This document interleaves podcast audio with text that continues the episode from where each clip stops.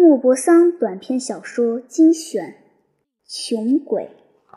别看他又穷又残，当初却也有几天比较好过的日子。十五岁那年，在通往瓦维尔的大道上，他的双腿被一辆大车碾断。从那以后，他便晃晃呼呼架着两根木拐，在路旁那些农庄里串来串去，要饭为生。因为架拐日久，两肩就高耸到耳边，脑袋就好比夹在两座山峰中间。他本是比埃特村的本堂神父，于万灵节的前夕，在一片沟里捡着弃婴，因此给他起了一个名字，叫尼古拉主圣。他仗着大家的慈悲布施长大。没有受过任何教育，村里的面包房老板为了逗笑取乐，请他喝了几杯烧酒，害他成了残废。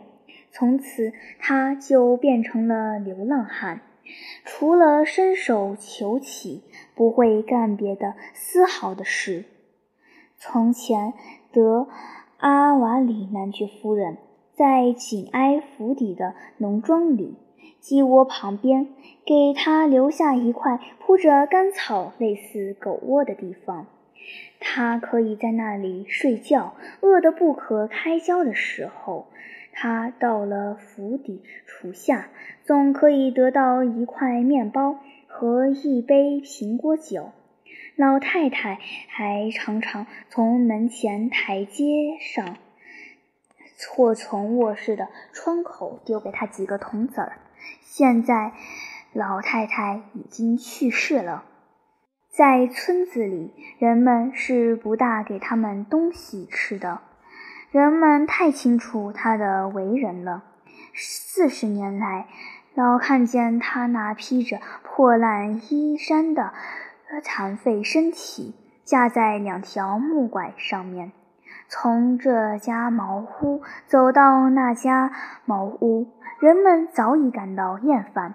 可是他呢，一点也不想走开，因为在地球上，除了这一个角落，除了他在里边苦哀岁月的三四个村落外，他并不认识别的地方。他自己限定了要饭的区域，他的习惯是不走出界外。所以他总也不会越出这个界限。他不知道他所看到的树木后面是否有世界，他心里也从不思索这个问题。那些乡下老在自己的田边或沟旁遇见他，感到心烦，常常这样高声问他：“为什么你不到别的村子去，老在这儿拐来拐去？”他总是一言不答地走开去，心里突然涌起一种对陌生世界模糊的恐惧。穷人害怕的东西可指千百种：陌生的面孔、素不相识的人和斥骂和疑虑的眼光。大道上成队走着的宪兵，这一切都叫他害怕。他见了宪兵，常常本能地钻进灌木丛中，或躲到石子堆的后面。当他远远望见阳光底下光亮闪闪的宪兵时，他的行动突然间变得这么敏捷，像猛兽躲藏时那样敏捷。他会从木拐上很快地溜下来。跟一堆破烂布似的落在地上，把身子缩成一团，变得非常小，就好比缩在窝里的野兔一样，紧挨着地皮趴着。那一身棕色的破衣服也跟土色不相上下，简直看不见地趴着。那一身棕色的衣服也跟土色不相上下，简直看不见他了。其实他突然也没有跟宪兵打过交道，可是这种恐惧和这种机警，好像是他血液里天生带来的，好像是他从未见过面的父母那里遗传下来的。他没有藏身之处，没有家庭，没有茅屋，没有躲避风雨的地方。夏天他到处睡觉。冬天，他异常巧妙地溜进人家的谷仓或羊圈里睡觉。他总不等到人家发觉他的踪迹，就先已离开。他知道那些窟窿可以钻进这些房子，因为操纵木拐，两臂变得强壮惊人。他仅仅凭着手腕的力量。就能爬到收藏干草的顶楼里。遇到他挨家讨饭，讨得足够吃的时候，他还会在那里接待四五天不下来。他尽管生活在人群里，却跟林中野兽一样，一个人也不认识，一个人也不爱。在那些乡下人中间，引起一种冷酷和轻蔑的、无可奈何的反感。大家给他起个绰号，叫“吊钟”，因为他在两根木管当中摆来摆去，活像吊在木架中的一口锅。两天以来，他一点东西都没有下肚。现在没有人。再给他吃老远的了，终于谁也不要他了。农妇们站在自己门口，一看到他就老远喊道：“你还不走开！你这个下流的东西！不过三天前我刚给过你一块面包吗？”他于是架着木拐转过身去，走到旁边的人家。在那里，他受到了同样的接待。富人们站在个人门口，互相表示意见，说：“我们不能整年养着这个一事不做的懒汉啊！可是这个懒汉每天都需要吃东西。他已经走遍了圣伊莱尔、瓦维尔和比埃特，没有讨得一个小钱或一块。”面包皮，现在只有图尔诺尔一处希望了。可是他得在大道上走两法里，肚子和衣袋一样空空如也。他感到累得再也不能挪动。不过他还是出发了。那时正是二月，寒风在田里刮着。在光秃秃的树枝间呼啸着，低暗的天空里，云块飞驰，匆匆的不知要奔向何方。残废人慢慢地走着，很费力的一先一后移动着两只拐棍，一面用脚留下一条弯曲的腿支着的身子。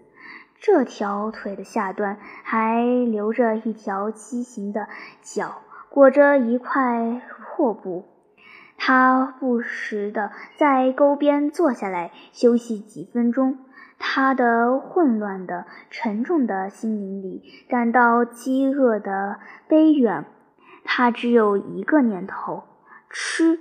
可是他不知道用什么办法才能弄到吃的。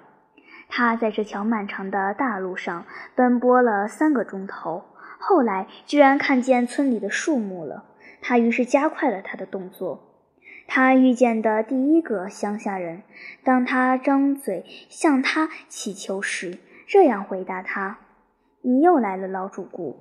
这么说，我们永远没法躲开你了。”吊钟只好走开，他挨门讨过去，大家。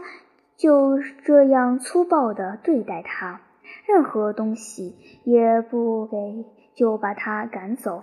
他又耐心又执拗，还是挨家求乞了一遍，一个铜子儿也没讨到手。他只好改道，到村外各农庄去。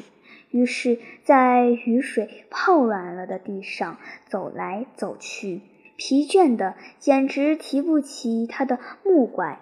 到处人们总是把他赶出来。天气是这样一种又冷又愁惨的天气，人们遇到这种天气，心里便觉得凄凉，脾气变得容易激怒。心灵变得阴郁，既懒得伸手施舍东西，也懒得伸手援助别人。等他走完他所认识的几家人，他便到膝盖老板院子旁边，在一条长沟的脚上倒下。他从沟上卸下来，这是别人的一种说法。其实就是把两根高木拐夹在胳膊下面，从上面溜出下来。他好久好久呆着不动，受着饥饿的折磨。可是他太愚蠢，并不能深入的了解到他那深不见底的穷困，也不知他在那儿等待什么。我们心中是经常抱着毫无目的的期望的，在这个院子的角落，寒风呼啸着，他等候着神秘的援助。这种援助，我们一直希望着上天或别人会给我们送来，既不问援助怎么样，为什么会来，也不问通过谁来。只是希望他来罢了。一群黑母鸡从他身旁经过，它们在这个哺养众生的大地上寻找食物。他们时时刻刻用嘴啄起一粒谷，或是一条人们看不见的虫子，从容的、准确的继续搜索着。吊钟先是心里什么也不想的看着他们，后来忽然在肚子里，而不是脑子里产生了一个念头，不仅仅是一种感觉。他感到，如果用枯枝生上火，把这些动物弄一只过来烤熟，一定很好吃。他丝毫。没想到他这就要犯盗窃罪了。他抄起手边的一块石头，他手很灵活，石头扔出去之后，一下子就把他离到最近的那只鸡打死了。那个动物扇着翅膀，侧着身子倒了下去。别的鸡移动着细腿，摇摇摆摆地跑开。吊钟重新架上了木拐，跟那些母鸡一样，摇摇摆摆地跑开。吊钟重新上了木拐，跟那些母鸡一样，摇摇摆摆走去拾他的猎活物。他刚走上那个头上带着血迹的小黑东西旁边，就觉得有人在他背上狠狠地推了一下。推得他木拐脱了手，朝前滚了有十步远。膝盖老板怒气冲冲地向这个小偷扑了过来，拼命地打他，又是拳打，又是膝盖顶，在这个无力抵抗的残疾废人身上，像发了狂似的打起来。一个。被人窃取了的东西的乡下打人总是这样狠的。农庄里的长工也出来了，帮着东家狠狠地揍这个乞丐。等他们打累了，才把他从地下抓起来抬走，关到柴房里，一面派人去叫宪兵。吊钟已是半死不活。躺在地下流着血，饿得要命。先是黄昏来临了，继而是夜，继而是黎明。他始终也没吃东西。快到正午的时候，宪兵出现了。他们预料对方会抵抗，因为膝盖老板声称曾经受到过穷鬼的攻击，费了九牛二虎之力才保住自己。他们小心谨慎地把门打开。小队长一声斥喝：“站起来！”可是吊钟已不能动弹。他试着用木拐把自己支起来，但是没有成功。他们以为这个小偷在装假，在耍奸使坏，故意不肯起来。那两个武装的人于是毫不客气，抓住了他的肩膀，硬把他架在他的木拐上。他感到非常恐惧，这是天生对黄色军用皮带的恐惧，是飞禽走兽遇见猎人时的恐惧，是老鼠遇见猫时的恐惧。他使出了超人的力气，竟能站稳了。走，小队长，他也真的走了起来。农庄上的人都看着他走。妇人们举着拳头威吓他，男人们嘲笑他，不住口地骂他。总算把他抓起来了，这一下可好了。他夹在在两个宪兵中间，有一股在绝望中产生的毅力支持着他，使他一直熬到黄昏。他的神志已经不清楚。他害怕的什么事也不明白了，因此自己究竟遭到了什么祸水也不知道。路上遇见的人都停下来看他走过去，乡下的人都低声说道：“一定是个贼。”傍晚的时候，他们来到了区首府。他从来没有到过这个地方。他确实不能想象发生了什么事，也不能想象还会发生什么事。所有一切可怕的、预料不到的事，这些从未见过的面孔、新房屋，都使他感觉到惊慌失措。他一句话不说，因为他一点弄不清楚，所以他也无话可说。况且他已经这么多年没跟任何人谈过话，差不多已经失去了使用语言的能力。他的思想也过于混乱，无法用话语表达出来。他被关在镇上的监牢里，宪兵们想不到他会需要吃东西，就这样把他搁到第二天。不过，等一清早人们来审讯他的时候，却看见他已经死在地上，多么出人意料呀！